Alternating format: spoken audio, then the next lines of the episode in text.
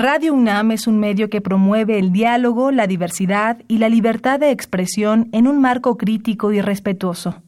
Los comentarios expresados a lo largo de su programación reflejan la opinión de quien los emite, mas no de la radiodifusora. Radio UNAM y la Secretaría de Atención a la Comunidad Universitaria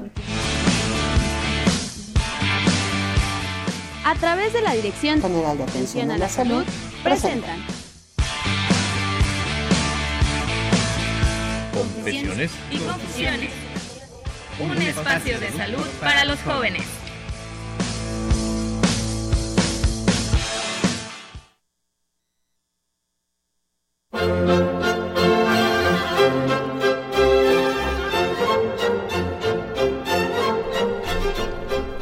Muy buenas tardes, estamos en una emisión más de Confesiones y Confusiones, los estamos saludando desde aquí, desde Radio UNAM, dándoles una, este, un grato saludo a todos ustedes que nos hacen favor de acompañarnos sábado a sábado aquí en Confesiones y Confusiones.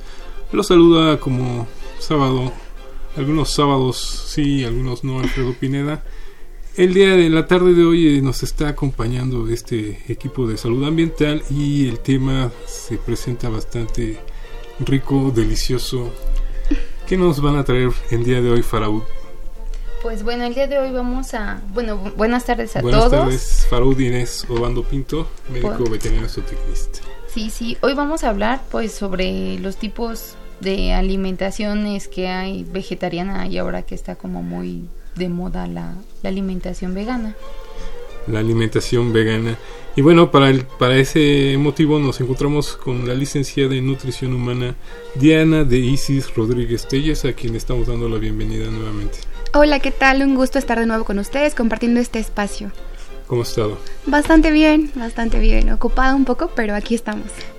El tema del día de hoy, este, pues se presenta bastante eh, controversial. Controversial, complicado un poco, sobre todo por los términos, ¿no? Estamos en una era en que todo lo queremos redefinir, por llamarlo de alguna forma, y entonces aparecen estos este, términos, pues para algunos un poco raros, ¿no? Este, sí. nos hemos quedado pues con el vegetariano y ahora ya se está ampliando un poco más esto sobre eh, en, el caso del día de hoy nos toca la alimentación vegana pero bueno vamos a iniciar más bien eh, enterándonos todos o poniéndonos de acuerdo en a qué le llamamos alimentación Claro, bueno, primero es importante que diferenciemos los términos como tú lo dices, alimentación, nutrición y dieta.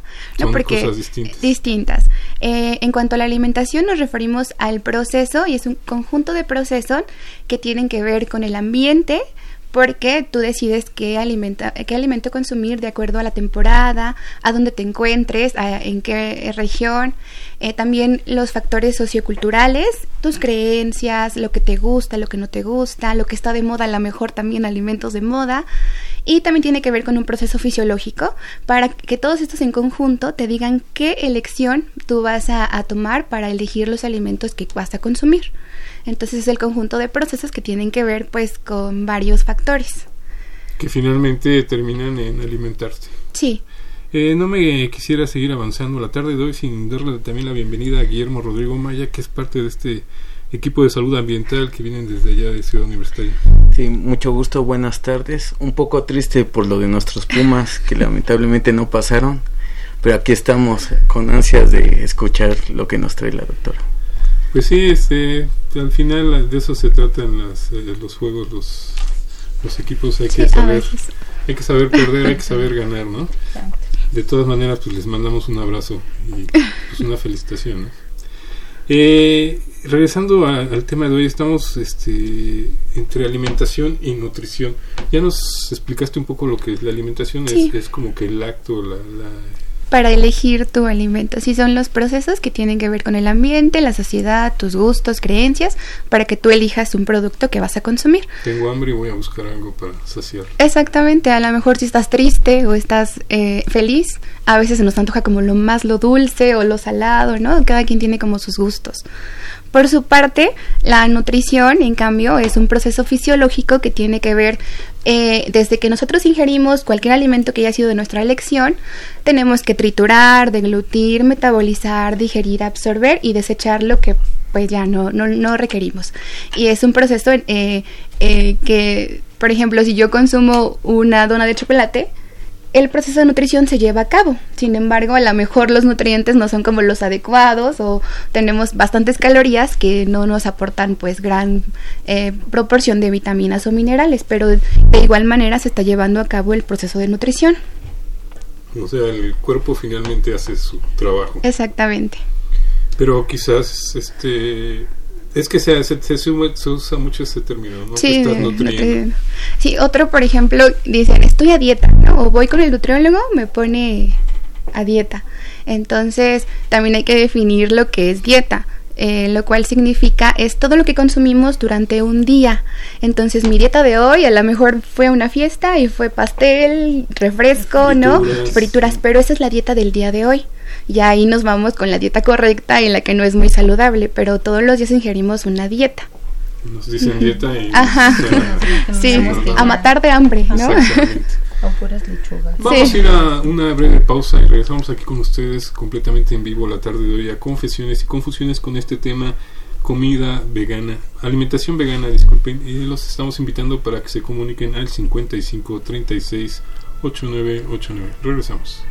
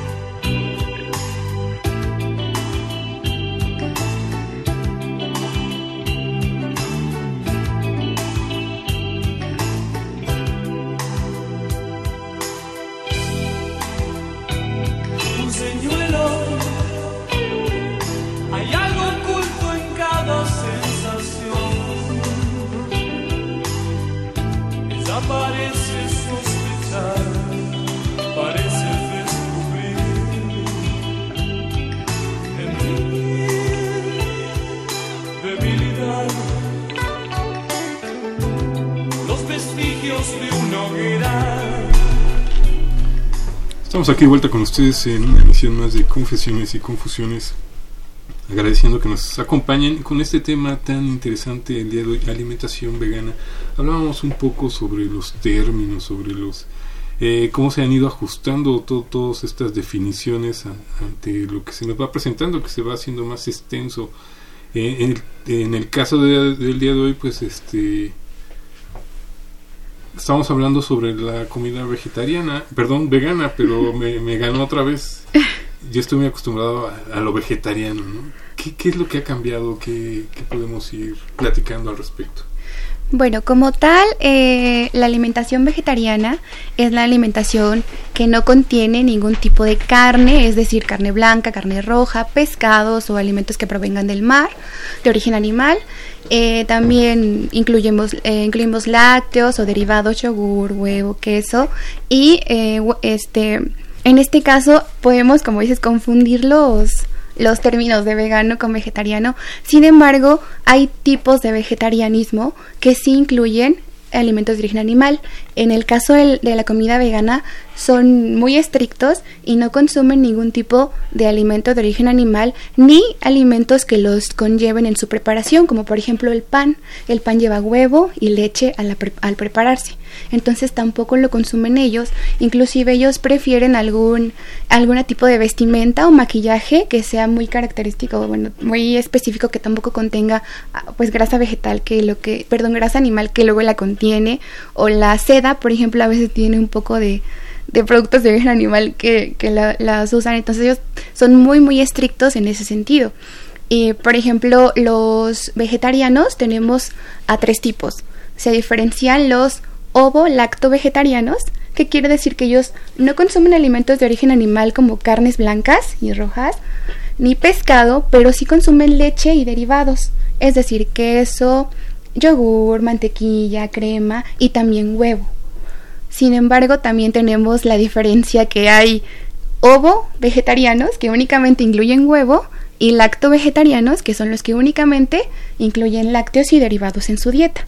Y por el contrario, eh, los, los veganos son muy estrictos y no consumen ningún tipo de, de estos alimentos ni también alimentos que lo contengan en su preparación.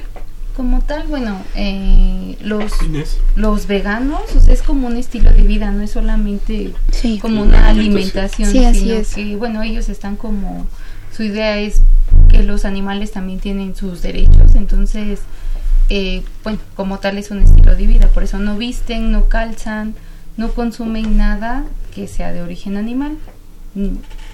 Sí, ellos están como en esa parte del respeto a los animales, porque no no, no, no consumen nada, o sea, son eh, exclusivamente de...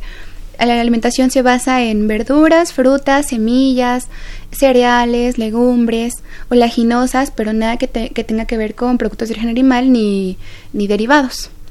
Por ejemplo, tampoco consumen eh, gomitas, porque no sé si sepan cómo se preparan las gomitas, pero, pero usan pues partes de generalmente el cerdo, que es la piel, o la gelatina, que usa también pues cartílagos o huesitos o lo que desechan de los animales usan para la gelatina prepararla. Entonces todo eso tampoco lo consumen.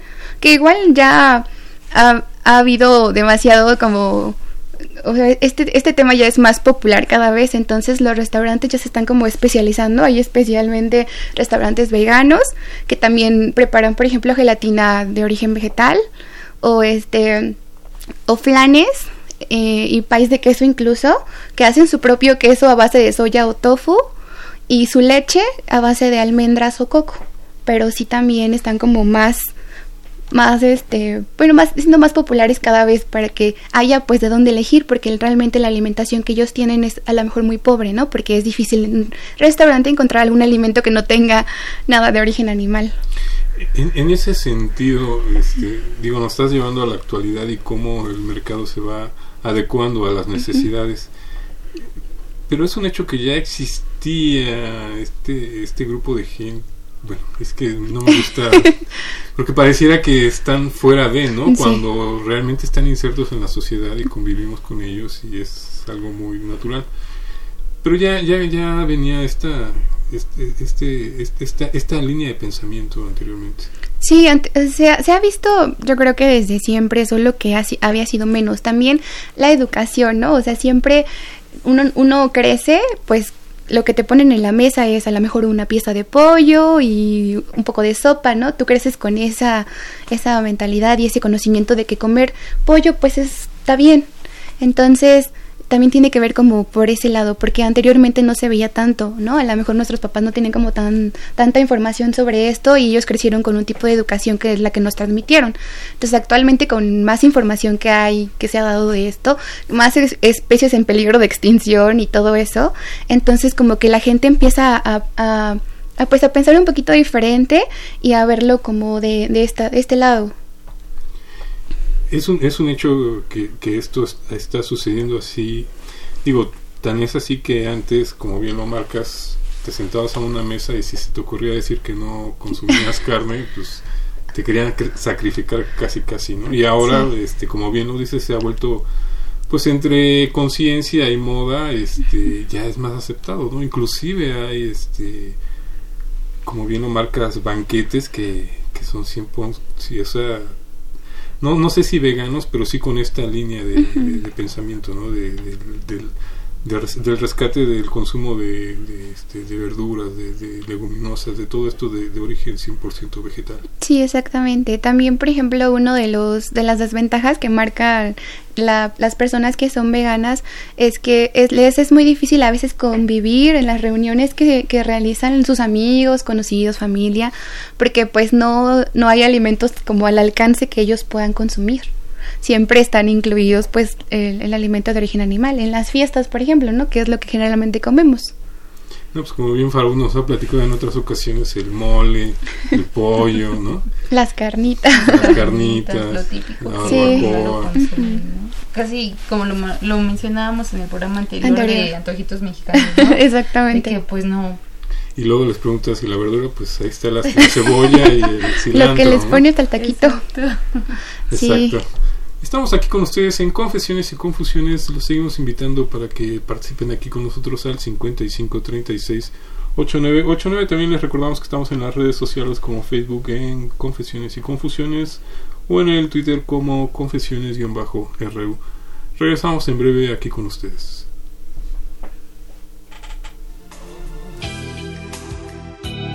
Por descuido fui víctima de todo alguna vez. Lo puede percibir, ya nada puede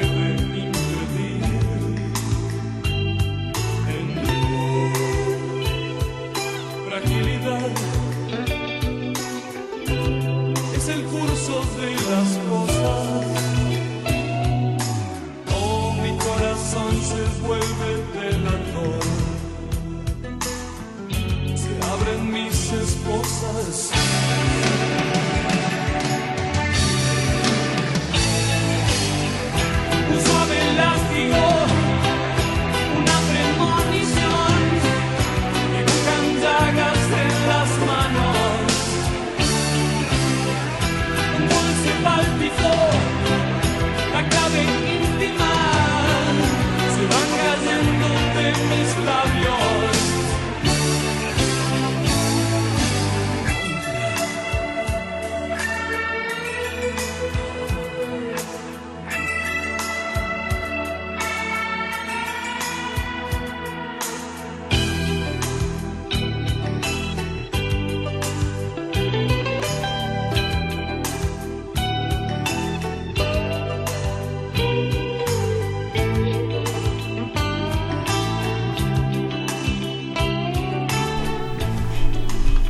Aquí de vuelta con ustedes con el tema del día de hoy, alimentación vegana. Y bueno, estamos agradeciendo que también se estén comunicando al 5536 8989.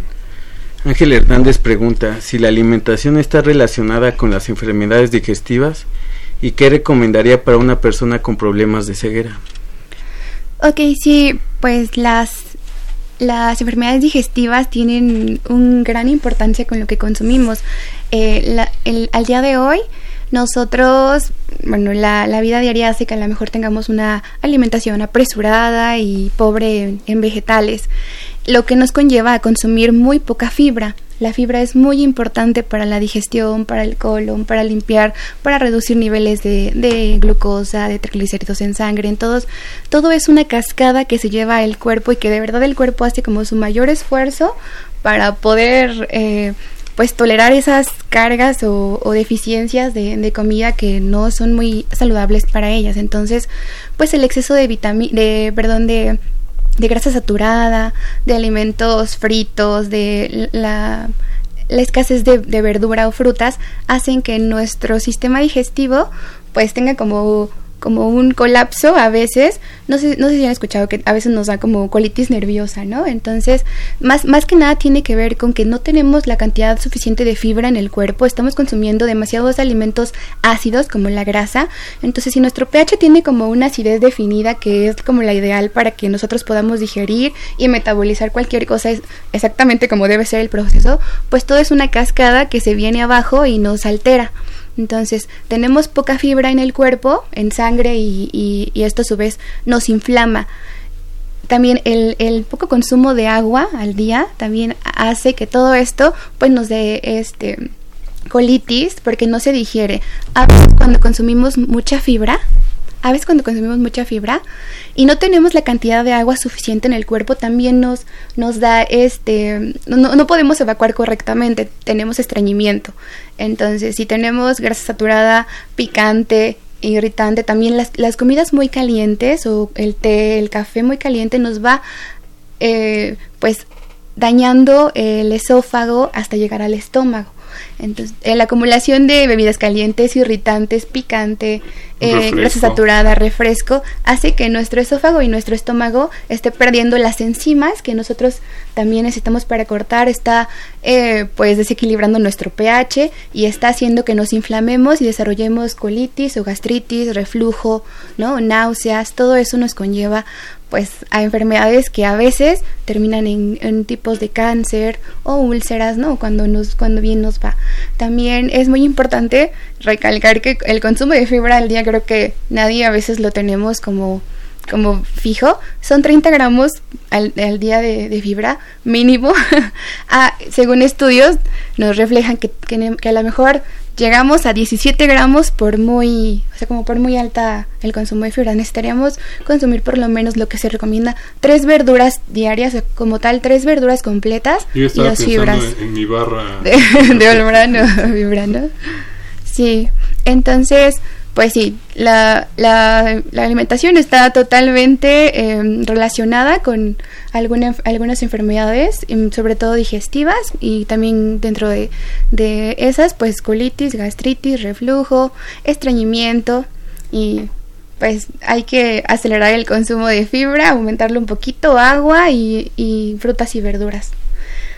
En, en, este sentido, y creo que un poco estás contestando mi pregunta, que hablábamos un poco de las diferencias entre lo vegetariano y lo vegano, pero bueno, vamos a los extremos, los carnívoros y los veganos.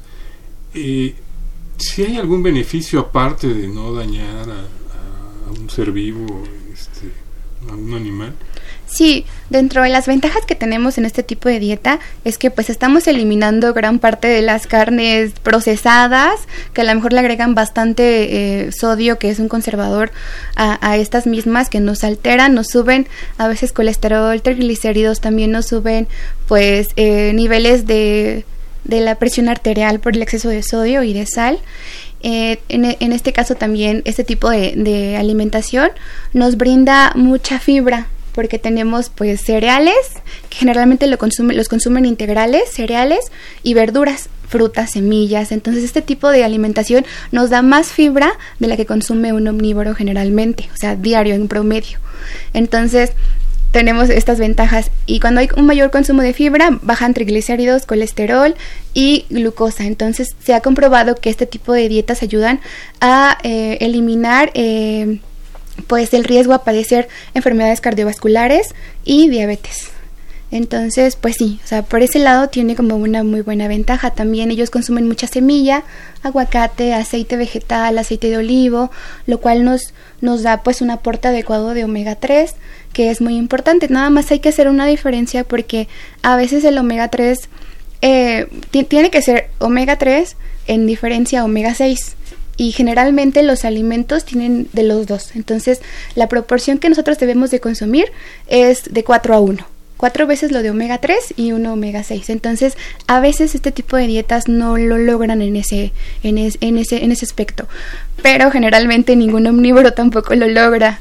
Entonces tenemos que dar suplementos o todos los días agregar almendras, aguacate, algún tipo de aceite en frío, aceite eh, de oliva en alguna ensalada, por ejemplo. Wow, cuántos, cuántos datos tan, tan interesantes y tan importantes que pues muchas veces uno pasa de, de, largo, ¿no? Este... Es que me parece que faltó un, un poco de la pregunta. Ah, Respondimos una parte, pero ajá. adelante. Dice que recomendaría para una persona con problemas de ceguera. Sí, pues este tipo de, de, de, de dietas, como lo decía, eh, suplementarlas con omega, omega 3. El omega 3 también se ha comprobado que tiene muchos beneficios para, para todo, para la vista, para la piel, para el cabello, para el tipo de proteína. Tenemos diferentes proteínas en el cuerpo, de transporte, de regular, entonces eh, para el sistema inmune. Entonces el, omega 3 en, combinación con la vitamina A que se encuentra pues en pescados eh, es muy buena para que también pues a lo mejor no, no podamos revertir el proceso, pero lo detengamos o lo ayudemos a que no exista. Eh, omega, digo, yo voy a la farmacia y pido un frasquito de omega 3 sino de vitamina A. ¿Nos puedes hablar un poco más sobre estos alimentos que podemos encontrar estas, con estas características? Claro, pues eh, generalmente eh, lo contienen en poca cantidad las verduras, los vegetales, en mayor cantidad, cantidad el pescado, el salmón, atún, pescado azul. Entonces, sí es un poquito como importante a lo mejor este tipo de, alimentos a lo mejor en la, en la alimentación vegana, pues sí habría que suplementarnos, ¿no? Porque no están consumiendo este tipo de alimentos. Pero un omnívoro, pues puede fácilmente, por lo menos dos veces a la semana, incluir algún tipo de, pescado o atún en su dieta y fácilmente puede pues ya tener como los niveles adecuados. Y también es muy importante que los, los veganos se estén monitoreando con un profesional de la salud, que les haga pues estudios bioquímicos por lo menos dos veces al año, para que vea que no haya deficiencias, ¿no? En, algunos nutrimentos que a lo mejor nos hacen falta, para que pues ya tomamos la decisión de que sí hay que suplementar o consumir otro tipo de alimento.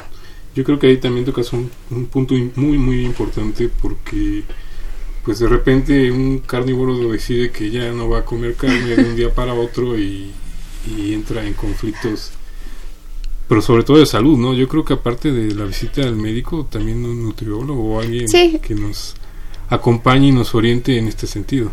Sí, por, por ejemplo, si tenemos a una a una persona que realiza actividad física moderada, vigorosa, entonces pues no sería como lo mismo, no puede simplemente decir voy a llevar a cabo una dieta eh, vegana porque entonces si está haciendo algún tipo de ejercicio en específico tiene que suplementarse la mejor con la proteína, tenemos que ver que no haya deficiencias de hierro.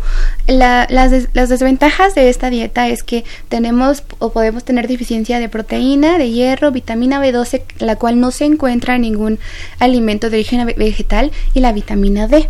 Entonces tenemos siempre que estar monitoreando a las personas porque puede que tenga deficiencia. A lo mejor la vitamina D no es como tan difícil, te expones 10 minutos al sol y ya tienes como la vitamina D requerida, ¿no? Pero en el caso de la vitamina B12 que no se encuentra en ninguna fuente vegetal, pues sí necesitaríamos suplementar o, o, preferir alimentos que estén enriquecidos con este tipo de vitamina. Por eso es necesario que se esté monitoreando, que pues se haga exámenes bioquímicos regularmente para que no tengamos deficiencias. Como la generalmente lo que se lo que se ve bastante es el hierro en este tipo de, pacientes. Pues sí, no todo es, digo, los extremos, ¿no? Siempre, siempre nos causan este tipo de, de problemas. Eh, vamos avanzando poco a poco, vamos a ir a una breve pausa y regresamos aquí con ustedes a Confesiones y Confusiones la tarde de hoy. Estamos con el tema alimentación vegana, completamente en vivo. Regresamos con ustedes.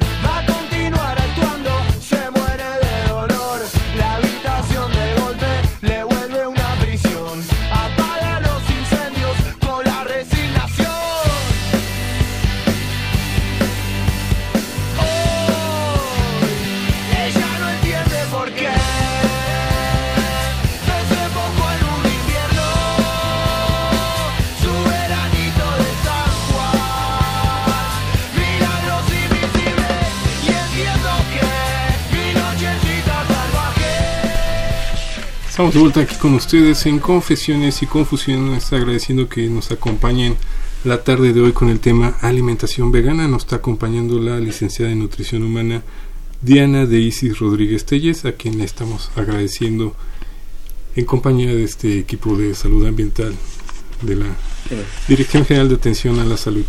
Por ahí hay otras, sí, hay otras preguntas. Pregunta Miguel Ángel López, si una persona que es vegana consume todos los aminoácidos necesarios. Esa es una pregunta muy interesante porque precisamente fuera del aire estábamos comentando que era muy eh, esencial no, no, dejar pasarlo sobre estos aminoácidos y el hierro que tiene que ver. Bueno, no, eh, efectivamente los, los vegetales no cumplen con todos los, los aminoácidos esenciales que nosotros requerimos. Sin embargo, la combinación de una leguminosa con un cereal hace que tengamos los aminoácidos que necesitemos. Entonces es importante que, por ejemplo, si nosotros consumimos arroz, le agreguemos frijoles. Es una combinación muy sencilla que podemos hacer fácilmente y que con eso ya, ya vamos a, cumplir con todos los aminoácidos que por su parte los tiene eh, en su totalidad los alimentos de origen animal. Bueno, y otra pregunta fue de Claudia Ortiz. ¿Qué tipo de alimentación le sirve a personas con menopausia? Eh, también, una pregunta muy interesante. Las personas que están pasando por la perimenopausia, que es el transcurso en la que nosotros nos da como menopausia, nosotros las mujeres tenemos un periodo en el que reglamos y no reglamos. Hay veces que pasan seis meses sin reglar y después no. Entonces ese proceso se llama perimenopausia, que es el proceso más difícil para pasar ya a la menopausia. Entonces nosotros somos literal una descarga de hormonas andante siempre, todo el tiempo, ¿no? Porque estamos reglando, porque estamos ovulando, entonces nosotros tenemos hormonas que nos están pues invadiendo y controlando en ciertos casos, generalmente todo el tiempo. Eh, hay veces que en la menopausia dan, por ejemplo, eh, ¿qué es lo que generalmente pasa? Nos, nos dan ganas de llorar, estamos muy sensibles, y en ese caso, nuestro cerebro, porque así es, empieza a segregar más hormona del estrés, que es la hormona del cortisol, la cual, pues igual, si se, si, se segrega más, es una cadena de, una cascada de, de alteraciones. Exactamente. Entonces, nuestra serotonina, y, la oxitocina del amor y felicidad empiezan a controlarnos y, y, se nos antoja a lo mejor más alimentos dulces. Por eso los comerciales con estoy triste, voy a comer helado y chocolate. Entonces, eh, realmente nuestras hormonas están como invadiendo y regulando lo que nosotros necesitamos. No, no es así, pero nos están dando a entender eso, que necesitamos como más dulces, más chocolate, más grasita pero pues hay que tener mucho cuidado con los alimentos saturados como papas fritas, pues hamburguesas, comida rápida en general. Lo que, lo que ayuda mucho, por ejemplo, a este tipo de, pacientes es la avena. Es muy rica en fibra de los dos tipos, de soluble e hidrosoluble. Eh, sí, perdón, los dos tipos de fibra que tiene la avena. Entonces, la fibra ayuda a regular todo, a bajar niveles de glucosa si a lo mejor estamos comiendo como más dulce, ayuda bastante. Tiene también omega 3, que es muy importante para, para nuestro cerebro, para las neuronas. A veces cuando tenemos muchos sentimientos encontrados y, y emociones, se empieza a caer el cabello porque nos da ansiedad, nos mordemos las uñas. Todo esto ayuda también a que nos fortalezca. Eh, pues eh, todo este tipo de, de, cosas que a veces se nos pierde por, eh, por, el estrés y la ansiedad. Entonces avena, pues alimentos ricos en vitamina C. Si estamos tristes, nuestras, nuestras defensas bajan y nos enfermamos de cualquier cosa. Entonces vitamina C, alimentos de, de hoja verde y en general pues no consumir a veces la carne de cerdo nos cae muy pesada, no porque sea mala, sino porque el tipo de proteína, el tipo de grasa que tiene es más compleja de digerir que, las, que otro tipo de proteína y grasa. Entonces estamos como teniendo una batalla en el cuerpo de emociones, pues esto nos, nos la aumenta un poco más. Espero que haya contestado las preguntas. No, perfecto, muy bien. Estamos agradeciendo por ahí, hay algo más. No, ya ninguna pregunta, pero sí, este, la mejor nosotros por nuestra experiencia veterinaria, creo que ya algunas modificaciones en el cerdo, ya ha bajado ahí la grasa, ya es un poco, creo que es mejor que la grasa del, de, de res, y se está pidiendo la mejor que se consuma más cerdo que res por la cantidad y la misma carne que, se está manejando ahorita con los nuevos cruzamientos de razas. Sí. Suena interesante. Eso, sí, eso, eso es muy importante porque a veces tenemos, bueno, hasta yo tengo como la, eh, la idea errónea de que eso sigue, pero sí, actualmente hay más normas que lo están regulando y eso me parece un muy, muy buen dato. Pues que, que, que interesante, pero sobre todo regresando un poco y buscando el equilibrio en el tema del día de hoy, que es alimentación vegana. Digo, quiero creer que los que son veganos están convencidos de, de- de ese tipo de alimentación. Eh, nada más tener mucho cuidado en lo que ya nos ha indicado este Diana en cuanto a estarse monitoreando Monitoreando. y estarse cuidando. Pero pues estamos la, la parte este, de vegetarianos para, para carnívoros, ¿no? Podríamos decirlo. Que quizás sí podríamos equilibrar un poco este, nuestra alimentación y bajarle un poco a las, a las grasas, a las carnes. Sí, sí, bueno, de hecho la Asociación Dietética Americana eh, afirmó en 2009 que una, una alimentación vegana o vegetariana llevada adecuadamente, monitoreada por un especialista, podría ser adecuada para cualquier ciclo de la vida, es decir, desde infante, em, adolescente, mujer embarazada, mujer lactante, adulto y adulto mayor. Entonces, yo creo que hay que eh, recalcar que una dieta, así sea omnívora, vegetariana, vegana, mal planificada, pues siempre nos va a llevar a deficiencias o a algunos excesos. Entonces, pues sí, eh, sí se puede eh, llevar a cabo este tipo de dieta adecuadamente.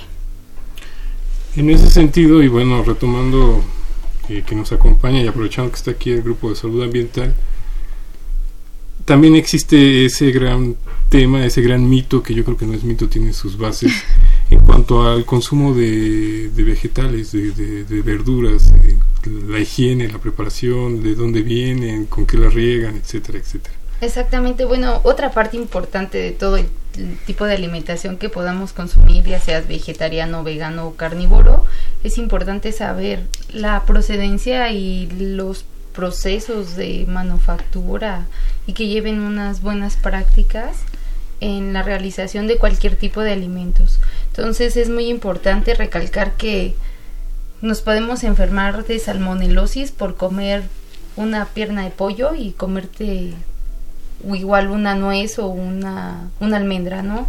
Si las personas que están elaborando los alimentos no se lavan las manos, todo eso, entonces sí, sí llega, llegamos a tener ahí alguna enfermedad transmitida por alimentos, ya sea por consumir una lechuga o un- una pieza de pollo. Entonces, bueno, sí es importante este en ya sea que preparen los alimentos en su casa o que vayan a algún algún establecimiento a consumirlos, pues sí ver que tengan las las medidas de higiene básicas, ¿no? Que sean pues agua, agua potable, eso lo tendría que checar como el establecimiento, ¿no?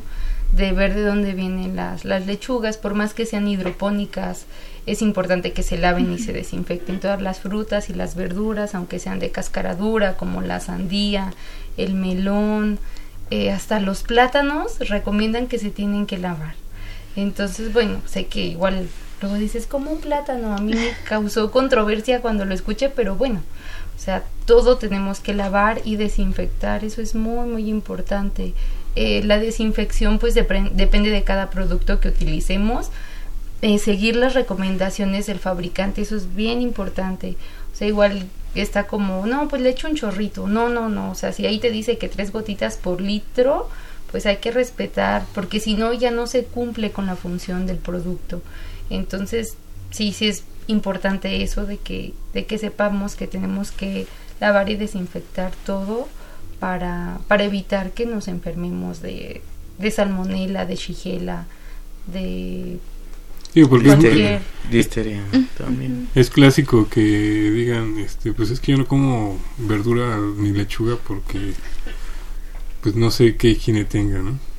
Exactamente, pues sí, luego es complicado, pero bueno, sí, yo, o sea, digo que es súper importante para este tipo de personas que es- pueden adquirir hepatitis de tipo A por el consumo, no por el riego de a- sabemos que se riegan con aguas negras, que se ponen fertilizantes que comúnmente son materia orgánica o heces de animales, entonces pues bueno, es un factor de riesgo para pues para todas estas personas que consumen en especial todo pues lo que no tiene proteína de origen animal.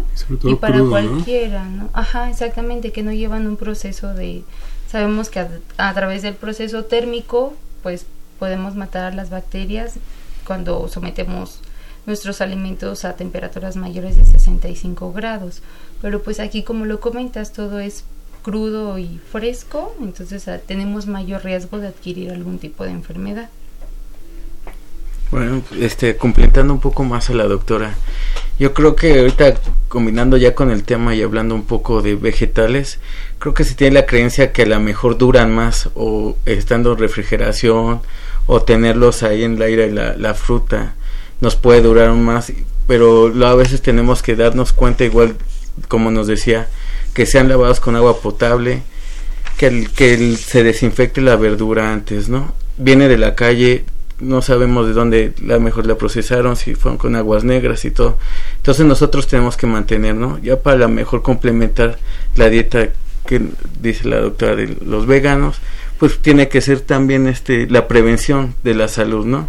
Como comentaba, pues hay muchas enfermedades, salmonella y E. coli que son las más comunes que enfermedades digestivas, como listeria que es muy común en los refrigeradores y eso es por falta del aseo del refrigerador uno cree luego a veces tiene la verdura hasta abajo y la tiene la saca ya cuando ya la va a cocinar no y puede estar ahí semanas o meses.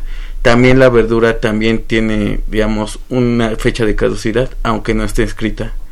Por eso es recomendable a la mejor ponerles ahí con un plumón en, afuera las fechas en las que se fueran comprando para que posteriormente se vayan sacando no lo que vaya entrando hasta abajo y lo que vaya saliendo hasta arriba para consumir primero lo que ya se, es posible que ya está a punto de caducar, ¿no? Y no tengamos otros problemas que luego a veces no nos damos cuenta y son por faltas de las prácticas de higiene que, que tenemos comúnmente, ¿no? Y bueno, también eh, haciendo énfasis en todo esto de la inocuidad de los alimentos, pues bueno, que las superficies en las cuales preparen sus alimentos, su tabla de picar y su mesa de trabajo, pues igual, de igual manera la tienen que lavar y desinfectar.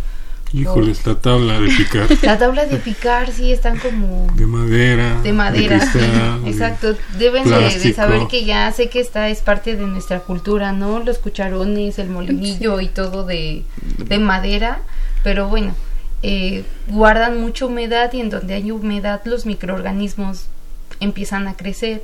Entonces, si, si pueden en su casa ir como desechando todo lo de madera, pues estaría muchísimo mejor porque conservamos o garantizamos que podemos disminuir los riesgos de, de alguna enfermedad. Entonces, pues ya ahorita los más recomendables son de acrílico, pero igual les tienen que dar mantenimiento porque vamos cortando y se van haciendo como pelucitas o hendiduras en donde también las bacterias se van guardando y en esos lados pues no alcanzan a penetrar los desinfectantes. Entonces es un factor de riesgo para para nuestros alimentos. Entonces ahora lo que está como surgiendo son las tablas de picar de, de cristal o de vidrio templado. Entonces es más fácil porque no se raya la superficie, lavas, desinfectas y todo muy rápido. No, no se la avientes a nadie. Sí, eso sí, ya ahora no van a aventar el sartén, sino la tabla de picar. Como antes, por ejemplo, únicamente si era como el donde, preparan la, la, salsa, el molcajete. y, he escuchado como que todo lo poroso también es fuente de infección y en mi caso mi familia siempre es como más tradicionalista, entonces como eso se ve mejor o lo de madera, de barro, entonces pues si te das cuenta que hay que aplicarnos en esa parte. Sí, por cultura también se ve mucho esa parte, ¿no? Que sabe mejor en olla de barro, en, que, el molcajete. Que si no lo mueves con la de madera ahí no sabe igual el chocolate pero pues también ahorita por lo mismo hay que prevenir también las enfermedades luego a veces no nos damos cuenta muy común luego a veces este no distinguir entre la limpieza y la desinfección que son puntos importantes. Luego a veces decimos que pasar un trapo sobre la mesa es, es, son los dos pasos continuos, ¿no? La limpieza y ya está desinfectado, ¿no? Digamos, este, hay productos específicos de, para desinfectar. Creo que entiendan que la mejor, la limpieza pues es retirar todo, toda la materia grande este, una superficie puede ser ahí pedazos de carne, pedazos de lechuga y todo, ¿no? Y la mesa se puede ver limpia, pero no está desinfectada. Entonces tenemos que usar otros productos, productos especiales a ciertas dosis para poder desinfectar todo, ¿no? Como dice, tablas, cuchillos, las mesas de trabajo, para que así asegurarnos también que el producto que estamos consumiendo sea inocuo para nuestra salud o que no nos cause ningún problema. Genial, perdón, tengo una duda. en el caso, por ejemplo, ¿no? Como uno como nutriólogo, pues le, al darle un plan de alimentación a, a la persona, le dices, tienes que consumir eh, pues los alimentos en la medida de lo posible a tus horas, hacer, por ejemplo, cinco tiempos de comida. Si tienen que llevar la comida al trabajo o algún algún otro lado, así como en ese en ese caso, ¿cuál sería como la recomendación óptima? Bueno, debemos de saber que una vez que el alimento empezamos a picarlo o a procesarlo, nada más tiene una vida, por decirlo así, de anaquel de dos horas. Entonces, para preservar los alimentos que ya tenemos preparados, pues hay que transportarlos en estas bolsas isotérmicas, pero ahí hay unas especiales que traen hasta sus geles para que tú lo metas al congelador y mantengas la temperatura. Los alimentos deben de estar una vez ya preparados pues a 4 grados, o sea, mantenerlos a esa temperatura de 0 a 4 grados para evitar la proliferación de las bacterias. O sea que tenemos que evolucionar con la lonchera y poner la hielera. Afortunadamente aquí en las tiendas comerciales ya encontramos esto con todo el aditamento.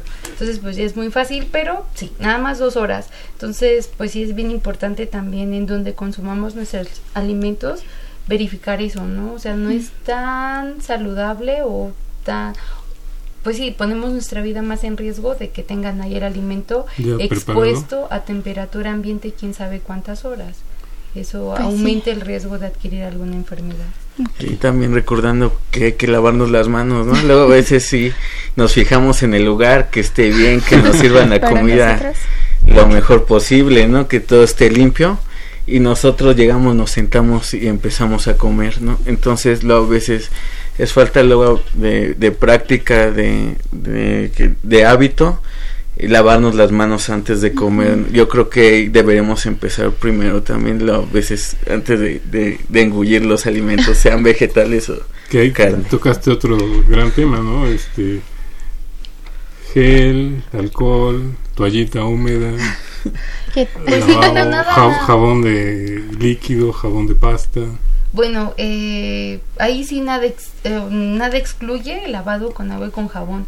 El gel disminuye la cantidad de bacterias, pero como tal no las elimina como el lavado y jabón. Y además, pues nada más es, la técnica es muy fácil, que te lleva 20, 40 segundos de frotar las palmas, los dorsos, entre los dedos y bueno, el dedito gordo, que es el pulgar, que se nos olvida siempre entonces igual podemos tener una buena técnica, pero si olvidamos el pulgar, pues ya contaminamos todo lo demás. Entonces, sí, pero igual con el gel disminuimos la carga bacteriana. Sí, luego a veces pasa que estamos en la calle, ¿no? Y no hay un lavadero para podernos lavar las manos.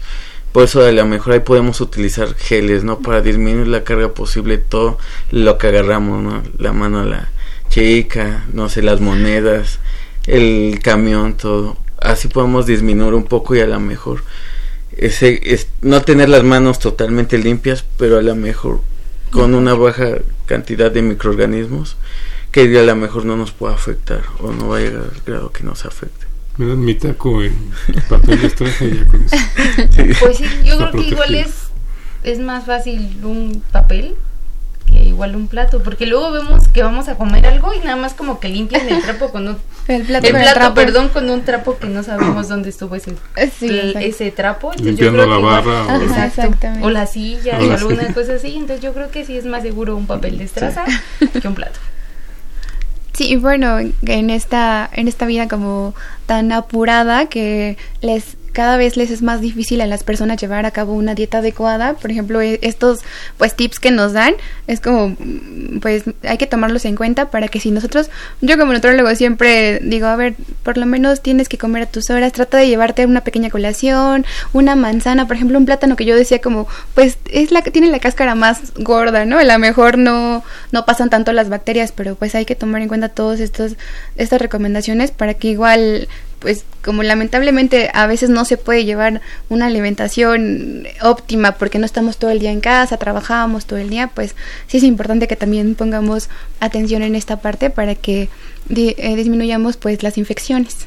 Que bueno, ya que estás aquí aprovechando, ese es otro gran tema, este una vez al día, dos veces al día, tres veces, cinco veces.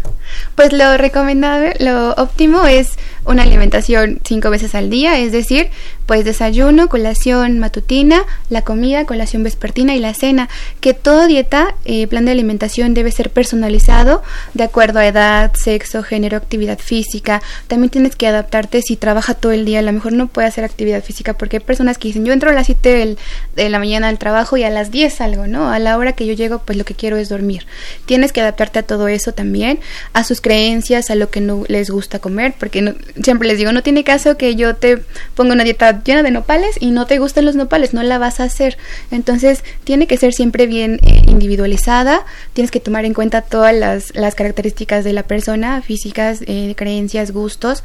Y pues, por ejemplo, si tienes un paciente diabético, hay veces que ellos tienes que darles hasta ocho comidas al día. Entonces depende mucho de la, de la, persona. A los pacientes con cáncer que tienen muy bajo apetito, tienen que comer a lo mejor un poquita cantidad, pero todo el tiempo, porque así ya no se les hace tan pesado comer una comida completa y a lo mejor les dan náuseas por las mismas quimioterapias, por eh, el tratamiento que está llevando. Entonces, realmente la recomendación general pues son cinco comidas al día, pero tiene que ver pues tenemos que valorarlos anteriormente y ya eh, de acuerdo a, sus características y patologías y, creencias, pues ya valoramos y vemos cuántas comidas pues puede hacer cada persona, ¿no? Hay personas que igual dicen, a mí nada más me dejan salir a las 2 de la tarde a comer y ya no vuelvo a comer nada. Eh, el jefe me está revisando, no puedo comer, entonces pues tienes también que acoplarte a todos los, los ritmos de vida tan acelerados que actualmente hay. Pero sin dejar de un lado estos ataques de, de hambruna que, que decías al principio, ¿no? Sí, exactamente. Porque te llenas de azúcares, de harinas que pues no te están ayudando. Sí, tratar de que lo, lo, o sea, lo, lo, más que puedan ellos pues llevar al trabajo algún alimento o como dicen aquí los expertos, pues por lo menos a lo mejor elegir en vez de una comida rápida o, una hamburguesa, pues un restaurante que ofrezca comida corrida y darle, yo creo que algunos tips de una buena manera a la, persona que cocina para que tenga medidas de higiene y que no nos lleve a una infección y poder elegir entre más platillos pues menos grasosos y que sean una comida más completa en una comida corrida que pues en unos tacos o, o algún tipo de comida rápida. Y equilibrar, ¿no? Porque el fin de semana seguro la fiesta, las grasas, un poco los excesos, ¿no? Sí, siempre los excesos en fin de semana, pero bueno, como, como siempre les explico, está bien que un día a la semana como puedas consumir algún otro tipo de alimento, pero tienes que sustituirlo en, en, la, en la semana restante, ¿no? Ok, ya hoy tuve una fiesta de mi amigo, entonces en la, siguiente semana si me iba a comer un pan todos los días ya no lo consumo porque ya consumí, te estoy equilibrando como pues el exceso del fin de semana para que todo la demás semana si tengo un buen consumo de agua, verduras y fibra, pues ese, ese pastel fácilmente pase, eh, se, se absorba la glucosa tan excesiva que tiene el pastel normal y no nos dé picos altos de, de glucosa y podemos seguir como si nada. Pues qué datos tan importantes y yo creo que sobre todo el tiempo nos va ganando un poco, pero como sociedad tenemos que reconocer este gran trabajo que hacen ustedes como nutriólogos, ¿no? Sí, pues realmente yo creo que, como dicen, eh, la, la nutrición es, pues más que nada, tiene, tiene que ser como tu medicina, porque si tú tienes una buena alimentación durante toda la vida, pues eliminamos muchas de las enfermedades. A, lo mejor pues por genética o por otros factores no podemos eliminar el total de las enfermedades, ¿no? Pero sí reducimos en gran mayoría enfermedades crónicos degenerativas sobre todo. eh, si tenemos pues familia, que toda mi familia a lo mejor es diabética, en mi caso que tengo padre diabético, abuelo, hipertensos. Ajá.